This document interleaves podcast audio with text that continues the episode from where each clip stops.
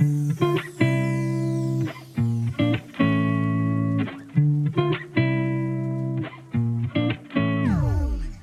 a todos, bienvenidos a este tercer episodio de la miniserie especial de Podcast de Celebración Ignaciana 2021 de la Universidad Rafael Andívar, campus de Quetzaltenango.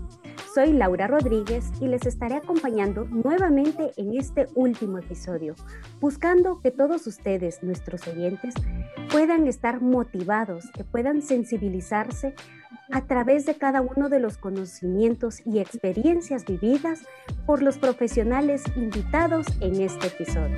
Un gusto saludarte, Eric. Gracias, Laura. Qué gusto saludarte también a ti y a todos ustedes, querida comunidad landivariana. Me alegra encontrarnos nuevamente en este podcast compartiendo el tercer y último episodio de la miniserie Inspirados en Ignacio de Loyola.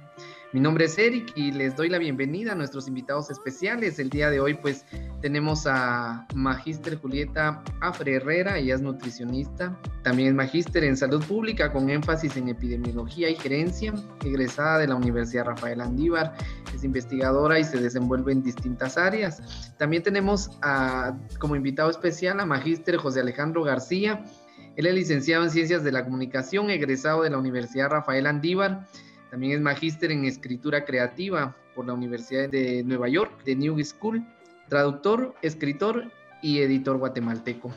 También nos acompaña José Víctor Ronquillo. Él es ingeniero agrónomo, magíster en administración industrial, también magíster en especialización de la docencia universitaria. Actualmente se desenvuelve como coordinador de responsabilidad social académica de la Universidad Rafael Andívar, campus de Quetzaltenango. Les doy la cordial bienvenida a este espacio y hago público nuestro agradecimiento por acompañarnos y enriquecer este proyecto y les doy el espacio para que puedan dirigirse a nuestro auditorio. Muchas gracias, es un gusto poder eh, saludarles y poder eh, platicar con ustedes con relación al tema de la malnutrición en, en, Guatemala. Bueno, gracias Eric, gracias por la invitación y pues es un honor estar aquí y también estoy muy feliz de poder compartir un poquito de la experiencia que nosotros tuvimos en Jocotán y en el Corredor Seco. Muchas gracias por la invitación, por el espacio que nos brindan para, para poder compartir y hablar acerca del banco de alimentos que está impulsando la Universidad Rafael Landívar campus de Quetzaltenango. Muy bien, muchas gracias a todos. Es un gusto poder tenerlos en este tercer y último episodio de la miniserie de podcast de celebración ignaciana. Iniciamos con usted, licenciada Julieta. Agradecemos que usted nos pueda contextualizar sobre la situación que enfrenta Guatemala respecto a la desnutrición. Si nos puede mencionar algunos datos o referencias eh, importantes estadísticas dentro de este tema.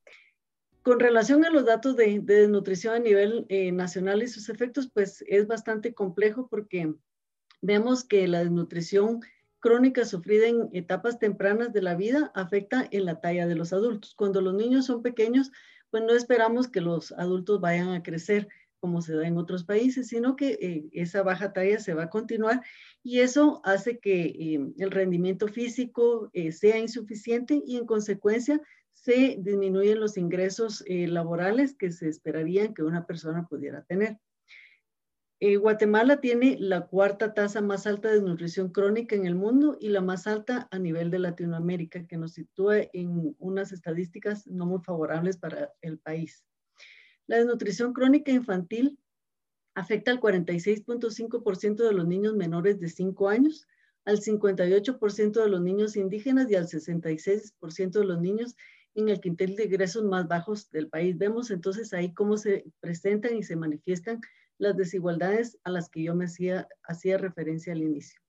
Para el 2019, Guatemala ocupó el puesto 68 en seguridad alimentaria de 113 países, con solo el 40% de las familias guatemaltecas con seguridad alimentaria. Hablamos de seguridad alimentaria cuando las personas tienen un acceso adecuado, oportuno a alimentos que sean pertinentes a su cultura y durante todo el tiempo en sus eh, tiempos de comida que requiere en la cantidad que necesita.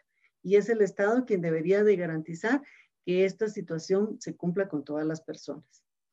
En el caso de las mujeres, eh, se acentúa un poco más esta problemática por la baja talla que se llega a tener y eso hace que se tenga un porcentaje muy alto de bajo peso al, al nacer, teniendo el 15% de los eh, recién nacidos, nacidos con bajo peso. La talla en promedio para Guatemala es de 149.3 centímetros, lo que hace que sea una talla eh, bastante baja. Y de esto, el 25% de las mujeres tienen una talla inferior a 1,45. Entonces, las situaciones cuando las mujeres ya están en un proceso de edad reproductiva, pues se complican por la situación de, de los partos, de, del bajo peso al nacer y pues condiciona otros aspectos.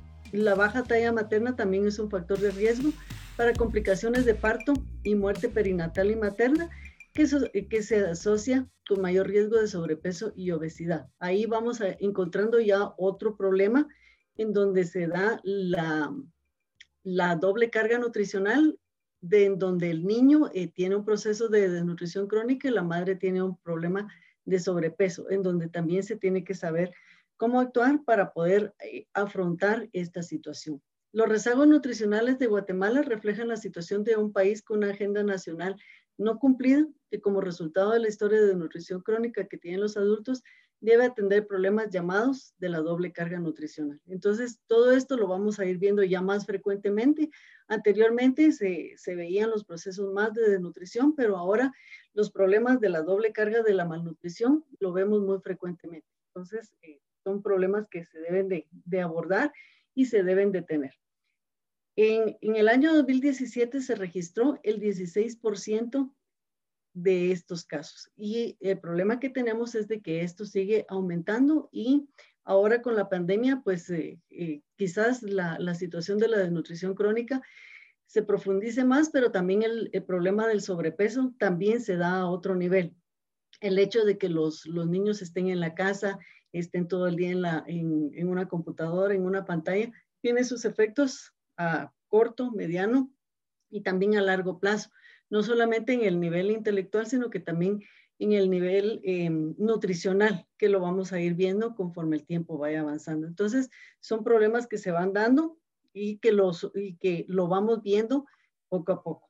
Al mismo tiempo, la mortalidad infantil era de 28 eh, niños por cada mil nacidos vivos. Esto también nos sitúa en una condición bastante mal con relación a este problema. La morbilidad infecciosa continúa siendo muy prevalente en el país y es conocido su efecto en el estado nutricional debido a la frecuencia de episodios de infección y la duración de cada uno de ellos. Recordemos ese círculo o ciclo que se manifiesta entre el estado nutricional y la infección, en donde es difícil recuperar, recuperarse si el estado nutricional no es el adecuado. La, pandemia viene a acrecentar estos problemas. Eh, hay un mal estado nutricional, hay, poco acceso a los servicios de salud y la situación del COVID eh, que condiciona mucho, está condicionado mucho con estos factores. Los datos de la ESMI, que es la encuesta nacional de salud materno infantil, pues son alarmantes realmente porque vemos que todo esto que, que se manifiesta, la, la, cobertura de los porcentajes de, de, vacunación en niños es bajo, de administración de vitamina A también es bajo, pues van condicionando a, a la población infantil y pues esperaríamos que en algún momento se logre retomar esta situación para que el país vaya mejorando eh, nutricionalmente.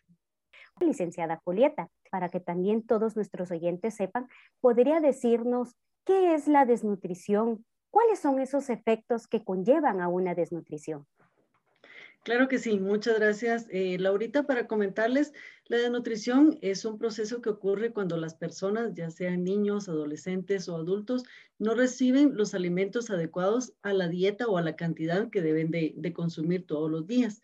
Esto va ocasionando daños en sus órganos y en sus funciones y hace que las personas no puedan cumplir con su desarrollo eh, físico, mental, para el desarrollo de todas sus actividades productivas. Esto a lo largo de, un proceso se conoce como la desnutrición crónica en, los niños y ese proceso que en el país se ha abordado y se ha profundizado bastante. Comentarle que el proceso de, la, malnutrición en Guatemala es un, es un problema bastante grande, bastante conocido, en donde se aúna a los problemas de salud que se tienen y se manifiesta con múltiples eh, factores sociales y de desarrollo. Estos problemas de, malnutrición eh, se, acentúan más debido a las brechas de inequidad que se conocen en el país, por ejemplo, de desigualdad de, oportunidades entre hombres y mujeres, entre las desigualdades de, las personas que viven en el área rural y en el área eh, urbana. Todas esas exclusiones y discriminaciones afectan eh, profundamente para que el problema de la malnutrición sea mucho más grande. Esto va ocasionando problemas de baja escolaridad. Además, también se intensifican los problemas de embarazos en, eh, muy a temprana edad o en adolescentes, el poco acceso a los servicios de salud y que conllevan también a una alimentación o ingesta inadecuada de los alimentos. Entonces, eh, todos estos problemas pues van afectando las deficiencias de, de, nutrientes, de micronutrientes, la deficiencia de anemia, sobre todo cuando son niños menores de dos años, afectan mucho su proceso cognitivo y hacen que los, los niños no puedan desarrollarse como, como se espera, como se, se debería de dar. Y a la larga, a la larga cuando los eh, adultos ya deberían de estar en un proceso de, desarrollo em, adecuado, pues ya no se logra porque a temprana edad no se logró. Entonces afecta el desarrollo de la persona, de la familia y también del entorno del país. Por eso es importante poder abarcar estos problemas desde la raíz para poder evitarlos y poder hacer algo con ellos. Muchas gracias, licenciada Julieta. Ahora que sabemos qué es la desnutrición, sus efectos y pues nos ha contextualizado respecto a las estadísticas y algunos números importantes a nivel nacional, quisiéramos que nos hablara un poco de la alimentación como un derecho. Claro que sí, muchas gracias. Es importante comentarle que a partir del 2005 hay un marco legal que aborda todos estos problemas. Se creó la ley el Sistema Nacional de Seguridad Alimentaria y Nutricional que orienta el funcionamiento de la institucionalidad pública, ejecutora de las acciones que contribuyen al mejoramiento de la nutrición. Es el decreto número 32-2005 que ampara todo esto y que se crea la Secretaría de Seguridad Alimentaria y Nutricional, en donde la idea es poder coordinar todas las acciones para mejorar el estado nutricional de la población, enfocada específicamente en los niños. Entonces aquí se maneja en diversos conceptos de, la eh, seguridad alimentaria y nutricional, como lo mencioné anteriormente, que es el estado en donde es el derecho en donde todos los eh, guatemaltecos acceder a una alimentación que satisfaga todas nuestras eh, necesidades nutricionales, como hombre, como mujer, como niño, como adolescente, como mujer lactante, es necesario que se llenen todos sus requerimientos nutricionales y que pueda tener una alimentación adecuada, pertinente y oportuna, según sus costumbres, según la región en donde viva. Y pues esta ley, eso eh, pues nos debería de garantizar esa, ese derecho. En el 2011, Guatemala se adhirió al Movimiento Internacional del Fomento de la Nutrición, Scaling Up Nutrition, SUM, que es, es un movimiento que motiva a los países a la coordinación multisectorial mediante la formación de redes de gobiernos para que se pueda eh, fortalecer las acciones en, nutrición, en seguridad alimentaria y nutricional. Y pues ahí vamos en, todo este proceso a nivel nacional. Para este gobierno se está trabajando la Gran Cruzada Nacional por la Nutrición, en donde se abordan cinco aspectos fundamentales. Primero es prevenir la desnutrición crónica y anemia mediante el fortalecimiento de la atención primaria de la salud ampliada. El segundo, reducir la morbilidad y mortalidad materno-infantil. Recordemos que este binomio es muy importante en, ese momento. Tercero, promover la seguridad alimentaria y nutricional de la población guatemalteca mediante acciones que aseguren el acceso y la disponibilidad de los alimentos. Cuarto, es fortalecer en todo el país los servicios básicos de salud, dotándolos de medicamentos e insumos esenciales y necesarios en forma permanente y oportuna. Y cinco, prevenir las enfermedades infecciosas y crónicas. A la población que está dirigido es a la población guatemalteca, con énfasis en la niñez menor de 5 años, preescolares y escolares, mujeres en edad fértil, población rural e indígena en pobreza y pobreza extrema. Vemos que aquí están tratando de, abordar lo que se mencionaba anteriormente, en donde hay eh, aspectos eh, fuertemente de, discriminación y exclusión. Y pues la pandemia también ha venido a afectar mucho todos estos esfuerzos que se tienen porque es difícil eh, por la situación de, los contagios que se están dando.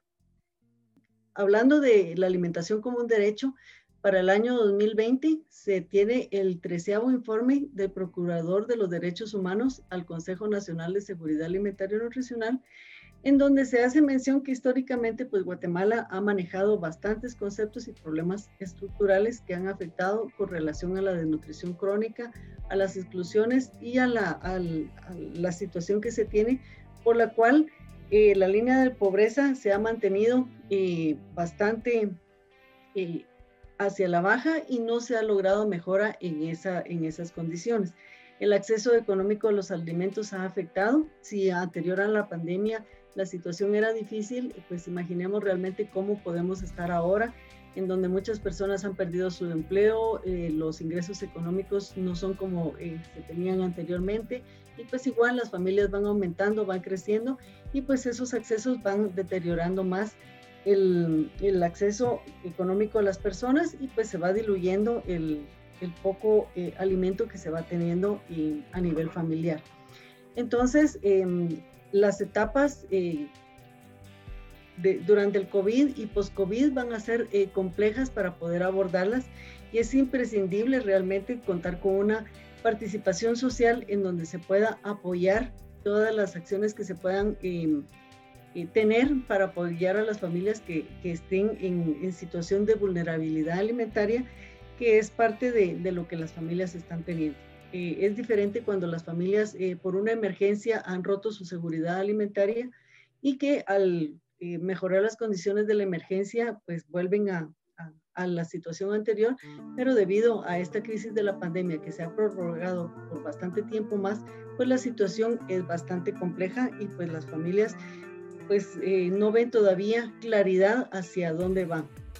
El cambio climático también afecta profundamente esta situación Vemos la, línea del corredor seco en donde las cosechas ya no se dan y vemos también las, lluvias que se dan de forma muy temprana, en donde afectan los cultivos, en donde caen granizadas también afectando los cultivos y donde eh, vemos también que la lluvia también permanece por muchos días y los cultivos eh, ya no se logran. Entonces todas esas, esas situaciones van condicionando em, la disponibilidad y el acceso de, de los alimentos. En este informe vemos que durante la pandemia se han visto vulnerados algunos elementos del derecho a una alimentación adecuada, como el acceso económico, acceso físico y disponibilidad a los alimentos. Y pues esto se, hace mención en este, en este informe que se tiene por parte de, de la Procuraduría de los Derechos Humanos. Entonces, para el 2020, más que nunca las comunidades necesitan asistencia para la producción de alimentos, pues debido a que los sistemas alimentarios de compra y venta han sido severamente eh, afectados. Eh, hay diversos eh, factores que, que afectan. Pues como mencionaba, la, la, pandemia ha sido un factor bastante difícil de afrontar por, por parte de, de, los agricultores, de los campesinos y de muchísimas familias que dependían básicamente de, de todos estos procesos y que se tienen ahora problemas. Muy interesante, licenciada Julieta, la información que hoy nos ha traído. Y me surge la inquietud en cuanto al tema del COVID y respecto a los centros de acopio en los cuales se donan productos y se trata de ayudar a las familias. ¿Qué productos son aquellos que se pueden donar y cuáles son los que no se recomiendan?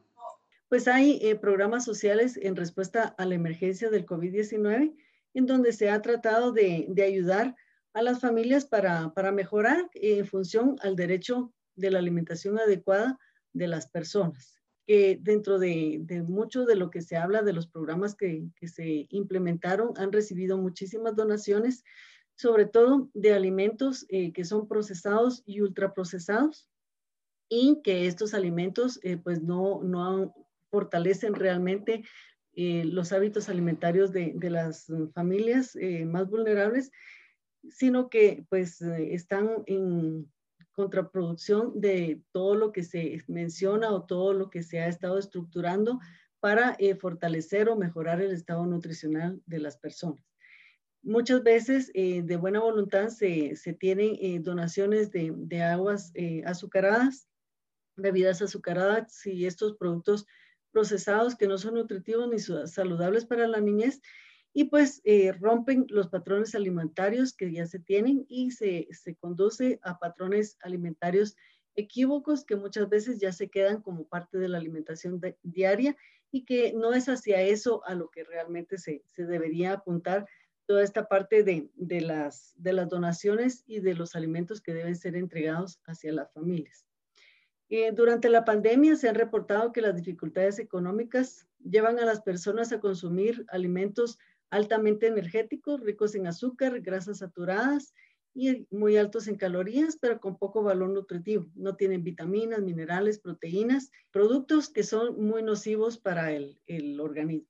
Esto generalmente se da debido a que los alimentos son poco nutritivos, suelen ser más baratos y satisfacen la, la sensación de hambre que se tiene. Entonces, para ese momento, pues nos funciona muy bien, nos llenamos, pero al poco rato eh, de nuevo está el hambre y pues eso es lo que, lo que hay que mejorar, el tipo de alimentación que se va teniendo, que se va entregando. Los hábitos alimenticios poco saludables se han exacerbado durante la crisis de manera general.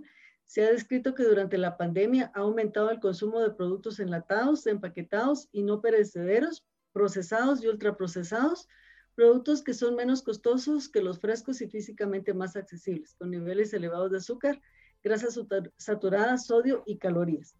En algunos casos, pues realmente eh, no sabíamos cómo iba a enfrentar, eh, cómo íbamos a enfrentar la, la, pandemia y en muchos casos eh, se optó por comprar muchos alimentos de, de, este tipo. Sin embargo, ya que vamos regresando más a la normalidad, pues lo ideal es poder ir avanzando hacia una alimentación eh, saludable y pues ir avanzando en, retomar los hábitos eh, normales con frutas y verduras frescas que se pueden conseguir muy fácilmente en el mercado. Y pues eh, eso es lo que quería comentarles con relación a las estadísticas y un poco a nivel de la situación que tenemos a nivel nacional, que es bastante preocupante y alarmante por la forma en que estamos conduciendo nuestra alimentación, que no es de la forma más adecuada y que eso va teniendo repercusión, ya sea en la niñez, en, las madres, en las mujeres lactantes y posteriormente también en, en las personas adultas. Muchas gracias. Muchas gracias, Lee Julieta, por toda la contextualización eh, social, política, económica que usted acaba de hacer relacionado a la, a la desnutrición. Creo que es importante también, como usted bien decía, poder resaltar cómo han ido cambiando esa parte de los hábitos alimenticios previo a la pandemia, durante la pandemia y post pandemia, ¿verdad?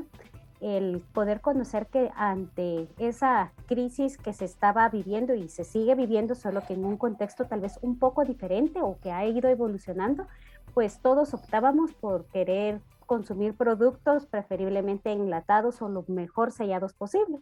Ante el, eh, el desconocimiento de saber a qué nos enfrentábamos contra el COVID-19. En el momento que las personas ya nos vamos empapando o contextualizando un poco más sobre la situación y cómo va evolucionando esta enfermedad o cuáles son las posibles formas de contagio, muchas de las personas ya vuelven o regresan a algunos hábitos alimenticios adecuados. Ya regresan a poder comprar las frutas y verduras en en el mercado, claro está bajo los distintos procesos también de sanitización o de sanidad cuando llegamos a nuestra casa. También creo que es muy importante el poder resaltar tres palabras que usted decía que tenemos que buscar a lo largo de todo esto. Es alimentación adecuada, pertinente y oportuna. Y cómo se están viendo distintos factores para poder prevenir. Tenemos que ser al final una sociedad que pueda tener ciertas políticas de prevención y muchas veces tenemos políticas que ya son para la acción. Cuando ya estamos viendo los problemas que se están suscitando en nuestra sociedad, buscamos ya la forma de poder corregirlo, de poder arreglarlo. Mientras que todo debería de poder ser en esas políticas de prevención para poder prevenir esas enfermedades infecciosas, la parte que usted indicaba sobre la anemia, la falta de vitaminas o los niveles de vitamina que son muy bajos y el fortalecimiento de esos servicios básicos de salud muy importante para, para Guatemala y durante todo ese contexto que se ha venido suscitando, saber que hemos tenido pues altas y bajas, pero que también nuestros índices son muy alarmantes.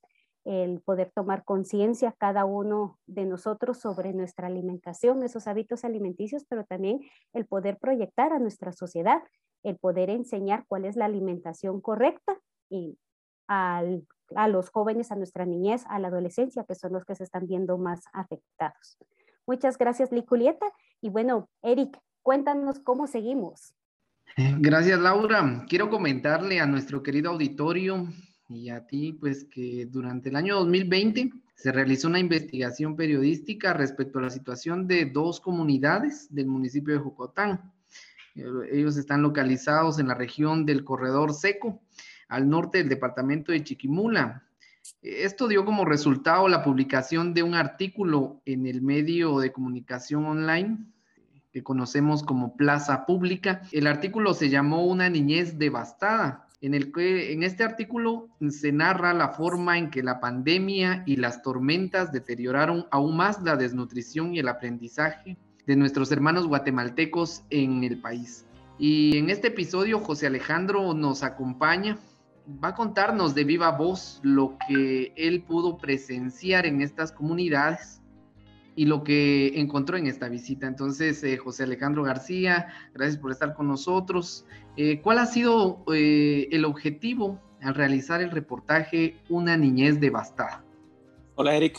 Todo esto surge porque yo en el 2019, a finales del 2019, tuve la oportunidad de ir a Jocotán y pues desde ahí ya pude ver la realidad que se enfrentaban las personas del corredor SEC. En ese entonces yo fui a las comunidades más afectadas en Jocotán, digamos, a diferencia de Tanchay y Tontoles, donde fui este año, pues era una comunidad donde no tenía acceso ni siquiera a agua potable ni a luz eléctrica. Y bueno, cuando empezó la pandemia, siempre yo tuve en la cabeza qué estaba pasando en el corredor seco, cómo esto iba a afectarlos a ellos y a ellas. De un principio, pues sabemos cómo la desnutrición afecta en el sistema inmunológico, entonces mi primera preocupación era qué pasaría si el virus llega efectivamente a estas aldeas, con personas que tienen muy mala nutrición, que tienen poco acceso a, centros de salud, etcétera. Entonces, durante el 2020 yo tenía la inquietud de ir a estas aldeas para ver cómo eh, la pandemia ha afectado. Claro, las restricciones de movilidad no permitieron que yo lo hiciera. También fue lo de los huracanes, entonces poco a poco se fue posponiendo. Y luego en febrero de, de este año, pues yo obtengo una beca para realizar estos temas allá en Bogotá. Entonces, la beca se enfocaba específicamente en el efecto de la pandemia en la niñez y, bueno, yo decidí, decidí, enfocarlo en la niñez de Jocotán. Fue entonces que nosotros fuimos y, pues fue para eso, para ver cómo el, eh, la pandemia y el 2020 en general, porque no solo la pandemia afectó a, a Jocotán, sino que el 2020 en general, cómo afectó a, a estas aldeas, a este municipio y al corredor seco. Pues hablemos, de José, de los acontecimientos que afectaron en el 2020 a Guatemala, pues ya lo decías, la pandemia, la tormenta ETA, la tormenta Yota, eh, pues a nosotros en, la ciudad nos ha afectado, pero imaginemos aún más cómo ha afectado a, estas comunidades. Pues sí, digamos, ellos me contaban que, que claro, cuando, cuando inició la pandemia acá en Guatemala en marzo del año pasado y las medidas que el gobierno tomó para tratar de evitar el contagio del virus, pues estas mismas medidas las tomaron allá. Como yo menciono en el reportaje, algunas de estas medidas se implementaron incluso a nivel de aldea. Nosotros no podíamos movernos a departamentos, pues ellos, algunas aldeas ni siquiera podían salir de su propia aldea. Esto fue a partir de decisión municipal.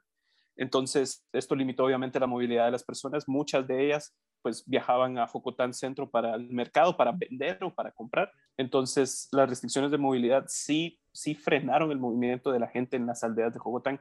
Específicamente te puedo decir en las dos que yo fui, que están y Tontoles. Y luego, claro, todo lo que se vino a consecuencia de eso, cerraron las escuelas, eh, las mismas restricciones de movilidad no permitieron que los hombres fueran a trabajar, porque ellos durante la mitad del año se van a, a fincas vecinas a recoger café o a trabajar en otros, en otros cultivos. Lo que te mencioné, no pudieron ir al mercado para comprar no solo comida, sino que algunas personas compran semillas. Entonces, fue un efecto dominó, que digamos, todo lo que nosotros lo vivimos allá, ellos también lo vivieron.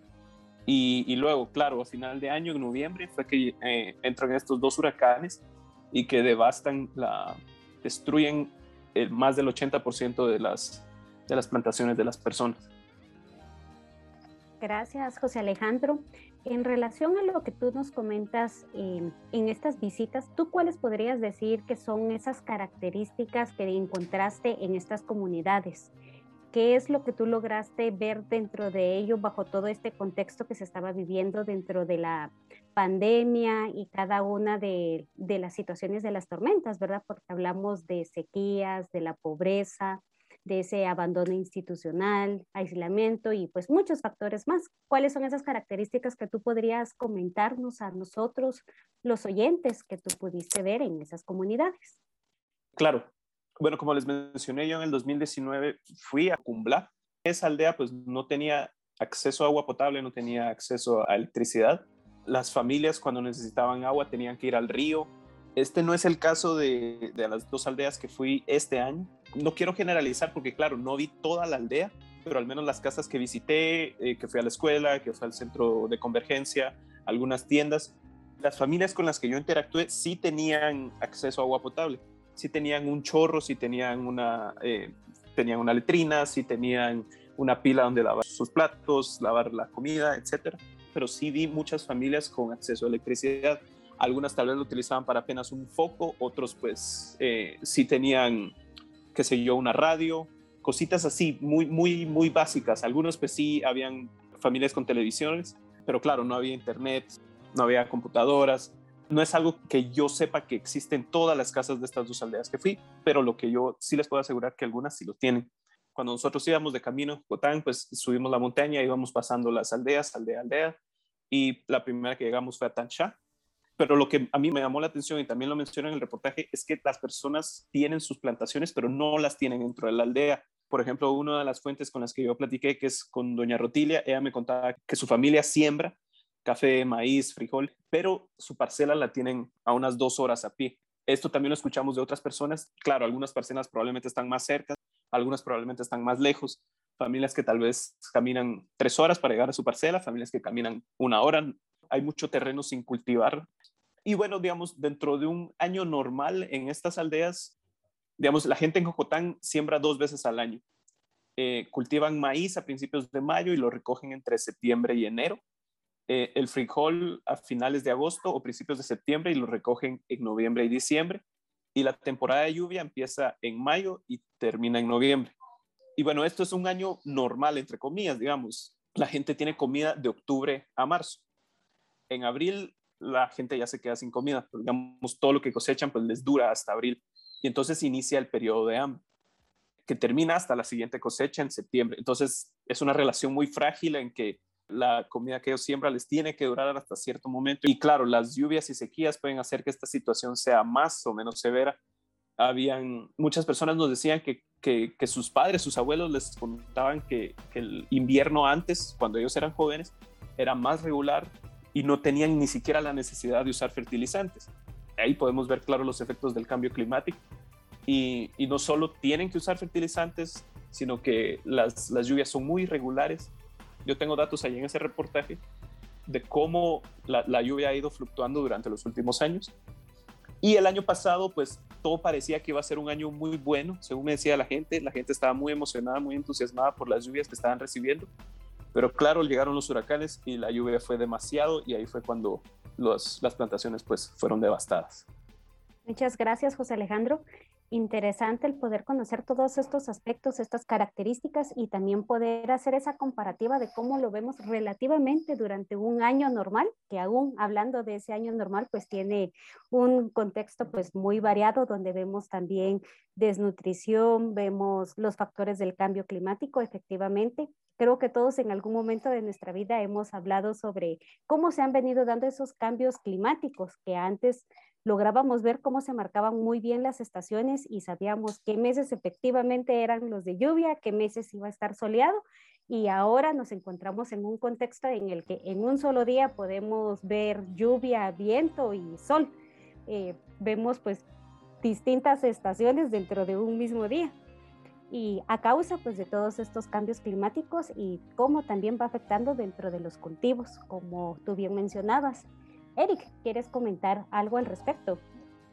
Eh, hablemos un poquito de, del efecto directo que la pandemia y las tormentas eh, tuvieron en las comunidades. Tú ya nos, ya nos eh, comentabas y nos hacías la relación de lo que ha grabado, pero específicamente sabemos que los niños ya no fueron a la escuela, incluso que en el centro de convergencia, pues las medicinas eh, creo que llegaron en menor cantidad, ¿verdad? Cuéntanos un poquito sobre ello. Sí, si bien, como les digo, muchas familias sobreviven con lo que siembran, eh, muchas familias también necesitan dinero para comprar ciertas cosas. Entonces, no solo cuando se, se, quedan sin comida tienen que comprar maíz y frijol, sino que compran azúcar, compran huevos. Em, hay algunas familias como la que yo visité que tienen sus gallinas, pero hay, familias que no, eh, compran jabón, compran azúcar, etcétera. Pero claro, sin un ingreso, pues esto afectó mucho a las familias. Em, también les mencioné que las restricciones de movilidad no permitieron que las personas viajaran a Jocotán Centro o a los mercados cercanos. Y esto no solo es porque no solo los afectó al no poder comprar, sino que les afectó al no poder vender, porque muchas de estas personas, los productos que siembran, los van a vender al mercado. Y esa es la forma que ellos tienen un ingreso. Entonces, este fue otra de las formas que los afectó mucho. Eh, sí, de nuevo, las, las, escuelas cerraron y como se imaginarán, pues la eh, escuela virtual sería, es prácticamente imposible en, estas, en estos lugares. Eh, la forma en que esto funcionó es que el Ministerio de Educación mandó folletos eh, para, para los maestros. No recuerdo qué grados son los que cubrían, pero al menos en estas dos aldeas la, la escolaridad es de primero a sexto primario. Entonces recibían estos folletos, las maestras los, se los entregaban a los padres de familia, les daban algunas instrucciones y ellos se los daban a sus, a sus hijos. Ellos pues los hacían en casa, luego los padres los devolvían a las maestras y, los, y así, se, así, así fue durante todo el año. Eh, Algo interesante, José, respecto a lo que nos comentas, recuerdo que la maestra decía... Eh, que seguramente los hermanos o los padres habían hecho la tarea porque eh, iba perfecta, ¿verdad?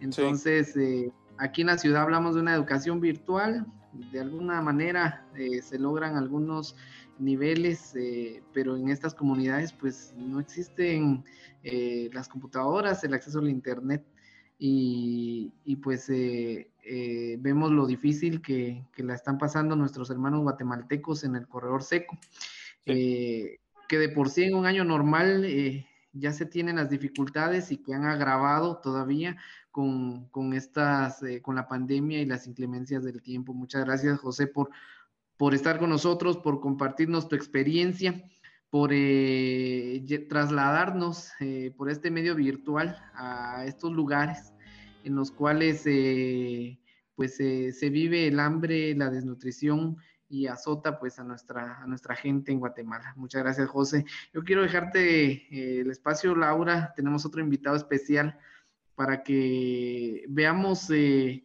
en este proceso lo que continúa eh, respecto a, a, las acciones concretas que instituciones como Universidad Rafael Andiva realizan. Muchas gracias, Eric. Pues como tú bien comentabas, todos nuestros oyentes y nosotros hemos escuchado dos versiones, dos perfiles de viva voz bajo distintas acciones de cómo se vive la desnutrición en Guatemala. Y es por eso que también, como tú lo mencionabas, podemos hablar de uno de los programas que trabaja Universidad Rafael Andívar, campus de Quetzaltenango, como lo es el Banco de Alimentos. Para poder hablar un poco más sobre este programa hemos invitado a Magíster José Víctor Ronquillo, quien se encuentra a cargo al frente de esta organización y nos va a compartir un poco también de los distintos logros que se han obtenido eh, durante estos dos, tres años.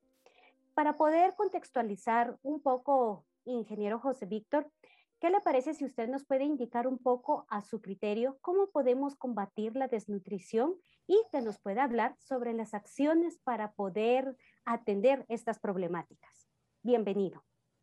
Muchas gracias, Laurita. Un placer estar compartiendo acá con ustedes. Gracias por el espacio. Pues para poder combatir la desnutrición creo que se tienen que tener algunas condiciones y también tiene que haber voluntad política. ¿Por qué? Pues creo que el acceso a la atención sanitaria es un factor muy, muy importante, ¿verdad? El, el poder tener eh, revisiones rutinarias de peso y de estatura, creo que son herramientas principales para poder diagnosticar si un niño está desnutrido. Otro factor sería también la formación de, de madres y padres, ¿verdad? Enseñarles a los padres de, de familia qué alimentos de los que tienen a su alcance son beneficiosos para sus hijos y, podrían ayudar a, combatir la desnutrición. En algunos casos, cuando ya los niños pues presentan eh, desnutrición, se tiene que brindar un alimento terapéutico. En espacios lo que, lo que hacen es utilizar la encaparina, eh, azúcar y aceite para poder brindar este apoyo terapéutico. La lactancia materna, pienso también que es un factor importante. La leche que producen las madres eh, es una de las formas más efectivas de, poder combatir la desnutrición. Y también en cuestiones de, acceso al agua y al saneamiento, pues el consumir agua en, en, buen estado y tener acceso a un saneamiento adecuado va a ayudar a prevenir enfermedades infecciosas, que es una de las principales causas de la desnutrición infantil. ¿Qué acciones se pueden realizar para atender esta problemática? Pues creo que se podría trabajar para mejorar la producción de alimentos para el autoconsumo y para poderlo comercializar, promover buenas prácticas alimentarias, entornos saludables y contribuir a la equidad de género. También se puede mejorar la demanda y la oferta de, servicios de salud y nutrición y también el poder fortalecer la capacidad y la coordinación institucional. Muchas gracias, José Víctor. Dentro de todo lo que usted nos menciona, pues queremos recalcar un poco la parte del programa que trabaja Universidad Rafael Andívar, como es el Banco de Alimentos. ¿Podría compartirnos usted un poco sobre qué es este proyecto, cómo surge esta iniciativa? Bueno, el proyecto surgió a raíz de la, de la pandemia COVID-19, ¿verdad? Con la finalidad de poder mitigar de alguna manera la situación de algunas familias y de algunas instituciones. Eh, la iniciativa pues fue propuesta por la coordinadora de la carrera de nutrición, la licenciada Sonia Barrios. Ella presentó la propuesta y a partir de eso pues ya se vio la manera de poderla implementar. Excelente. Eric, ¿nos quieres compartir algo? Así es, em, me preguntaba, en el banco de alimentos seguramente hay algunas experiencias que, que José nos pueda compartir respecto a los eh, proyectos que ya se han ejecutado. Seguramente durante el tiempo que Banco de Alimentos ha funcionado en Universidad Rafael Andívar, ya se tienen algunas experiencias positivas de, de esta proyección. Así es, Eric, muchas gracias. Inicialmente, pues la universidad tiene algunas instituciones con las cuales se ha vinculado para realizar proyectos y de esta manera pues se logró identificar algunos casos a través de, lo que es el Centro Landivariano de Psicología. Se pudieron identificar algunas familias afectadas eh, a raíz de, lo, de la pandemia y a ellas fue a las que se les benefició inicialmente. También algunas instituciones, como es el caso del Hogar de Ancianos La Misericordia, EDELAC, son las escuelas de la calle, algunas instituciones que también se les ha brindado ese apoyo. Inicialmente la, la convocatoria fue para personal administrativo y a, a, través del aporte que ellos brindaron se pudo apoyar también algunos casos que se identificaron en el hospital temporal de COVID de aquí de Quetzaltenango, también se les brindó el apoyo y quizás la, el aporte más importante que, que se brindó eh, fue a partir de las personas damnificadas por la tormenta ETA eh, en donde se lanzó la convocatoria y hubo muy buena respuesta de la comunidad landivariana y, de personas eh, que, no pertenecen a la comunidad landivariana, pero que brindaron el aporte.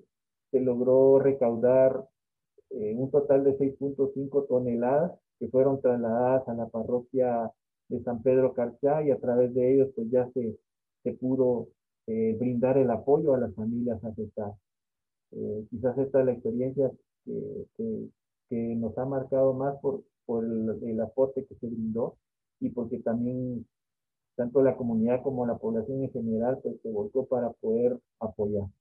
Perfecto. Es importante que todos podamos colaborar y nuestro auditorio pueda saber cómo aportar al banco de alimentos. Eh, José, ¿puedes decirnos a dónde se pueden abocar y cómo pueden hacer efectivo ese aporte para ir eh, colaborando con el proyecto Banco de Alimentos de Universidad Rafael Andívar Quetzaltenango? La recepción es permanente, eh, se está recibiendo en el edificio Santo Hermano Pedro de lunes a viernes, de 8 de la mañana a 5 de la tarde.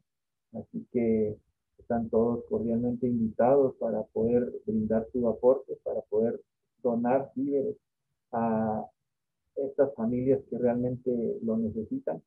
Pero también se está apoyando a algunas instituciones, entonces se les invita cordialmente para que puedan participar, para que puedan donar. Muchas gracias, José. Laurita y licenciada Julieta, que nos, nos acompañó. Algo que ustedes quisieran decir a nuestro auditorio para motivarles, para que eh, nazca de ellos ese, ese aporte al Banco de Alimentos, ese aporte a nuestros hermanos guatemaltecos. Licenciada Julieta. Muy bien, Eric, muchas gracias. Creo que es muy, muy importante realmente apoyar estas eh, iniciativas que se tienen ya que las familias eh, realmente eh, ante esta pandemia están muy necesitadas. Previo a la pandemia, pues veíamos que la situación era mala. Ahora con la pandemia, en muchas familias la, la situación se ha agravado y su condición nutricional es, es mm, realmente precaria. Entonces, estas iniciativas vienen a fortalecerlas, vienen a apoyarlas en acciones en donde el Estado muchas veces no logra eh, llegar creo que es importante que nosotros como, como personas también no, eh, seamos empáticos con estas familias y podamos hacer nuestro aporte de alguna u otra manera. Muchas veces no es tan fácil poder em, decir a quién apoyo o cómo apoyo o cómo yo puedo eh, brindar ayuda a alguna familia. Y creo que hay instancias como esta en donde ya están organizados y pues eh, la ayuda se em, se registra y se lleva directamente a familias o comunidades que han sido identificadas que son vulnerables y que requieren esta ayuda. Entonces yo sí realmente eh, les motivo para que en algún momento puedan apoyar eh, al Banco de Alimentos como ya está estructurado y su aporte pueda llegar directamente a, las familias. No va a llegar como dinero, que muchas veces las familias eso es lo, lo, que quisieran para poder disponer de eso, sino que llega como alimentos, que es una mejor forma de, de apoyar a las familias porque directamente ya lo tienen, es una alimentación eh, nutritiva lo que reciben, no son alimentos procesados ni ultraprocesados los que están recibiendo, no se rompe la cultura alimentaria que, que se tiene, sino que se fortalece realmente una alimentación adecuada. Pues poder hacerles esa invitación a todos nuestros oyentes que este proyecto del Banco de Alimentos no es que ya haya finalizado o que solo se haya aperturado para para poder atender ciertas necesidades. Sabemos, como bien dice Liculieta, que estamos constantemente en diversas necesidades la población guatemalteca y pues que la pandemia solo ha venido a agravar o más bien a resaltar cada uno de esos detalles que hay dentro de nuestra sociedad. Y es por eso que también los invitamos para que podamos ser humanos, que podamos contextualizarnos y ser solidarios con nuestros prójimos. Creo que parte de esta temática de celebración ignaciana va de la mano del año ignaciano y dentro de ese año ignaciano es poder dar ese acompañamiento a todos estos grupos vulnerables, esa invitación a no cerrar los ojos. Creo que estos momentos a través de la pandemia, de las distintas tormentas, los distintos conflictos sociales, económicos o políticos que puede estar viviendo nuestra sociedad guatemalteca, nos invitan a nosotros como guatemaltecos y sobre todo como seres humanos a poder ser partícipes, a poder ser solidarios, a demostrar que en las épocas más difíciles es cuando podemos tomarnos de la mano hablando, claro está, metafóricamente en estos momentos, bajo el contexto que estamos viviendo, ¿verdad? Pero que podamos tomarnos las manos, ¿verdad? Y poder decir, estoy para ti, te puedo apoyar con palabras. Si yo puedo darte un apoyo económico, también acéptalo, pero también podemos brindar ese apoyo social, psicológico con esas palabras de, esperanza hacia las demás personas. Así que la invitación está para que todos podamos formar parte de este proyecto y muchos proyectos que vendrán dentro de la universidad. Em, invitarlos para que podamos seguir siendo solidarios y no seamos ajenos al contexto y a la realidad que estamos viviendo. Así es, y bueno, Eric, estamos muy emocionados porque hoy finaliza esta miniserie de podcast de celebración ignaciana, ¿verdad, Eric? Así es, Laurita. Estamos emocionados y agradecidos con nuestro auditorio principalmente, ya que estos tres podcasts han sido todo un reto y ha sido todo un honor también haber llegado a sus hogares, a sus oficinas de trabajo. Pues bien, solamente quisiera invitar a nuestro auditorio porque el día 23 de julio vamos a cerrar celebración ignaciana con una actividad con el cantante y sacerdote jesuita Padre Fones, que nos acompañará y pues estará dando una oración cantada. Esto lo podrán ustedes observar a través de la plataforma oficial de YouTube de la Universidad Rafael Andívar del campus de Quetzaltenango. Laurita, tú tienes el dato de la hora para que puedan estar aquellas personas atentas y verlo en vivo y también si desean verlo posteriormente al evento o lo puedan acceder a las redes sociales de Universidad Rafael Así es, Eric, pues los invitamos a todos cordialmente a las 4 de la tarde de horario de Ciudad de Guatemala, por si nos están escuchando también de distintos países. Sabemos que Padre Cristóbal Pones es muy conocido a nivel internacional y pues están todos cordialmente invitados. Agradecerles también por toda su participación e invitarlos para que puedan compartir y escuchar nuevamente esta miniserie de podcast que al final consta de tres episodios más una breve introducción sobre toda la temática de celebración ignaciana 2021 agradecerles a nuestros invitados que nos pudieron contextualizar también sobre esa realidad guatemalteca, a licenciada Julieta Afre, al ingeniero José Víctor Ronquillo y también al licenciado José Alejandro García. Muchas gracias a todos y bueno, pues como ya es tradición, les vamos a invitar para que nos puedan acompañar y decir la frase con la que hemos cerrado y que es también el lema de este año ignaciano. Ver nuevas, todas las cosas en Cristo. Muchas gracias a todos y hasta la próxima.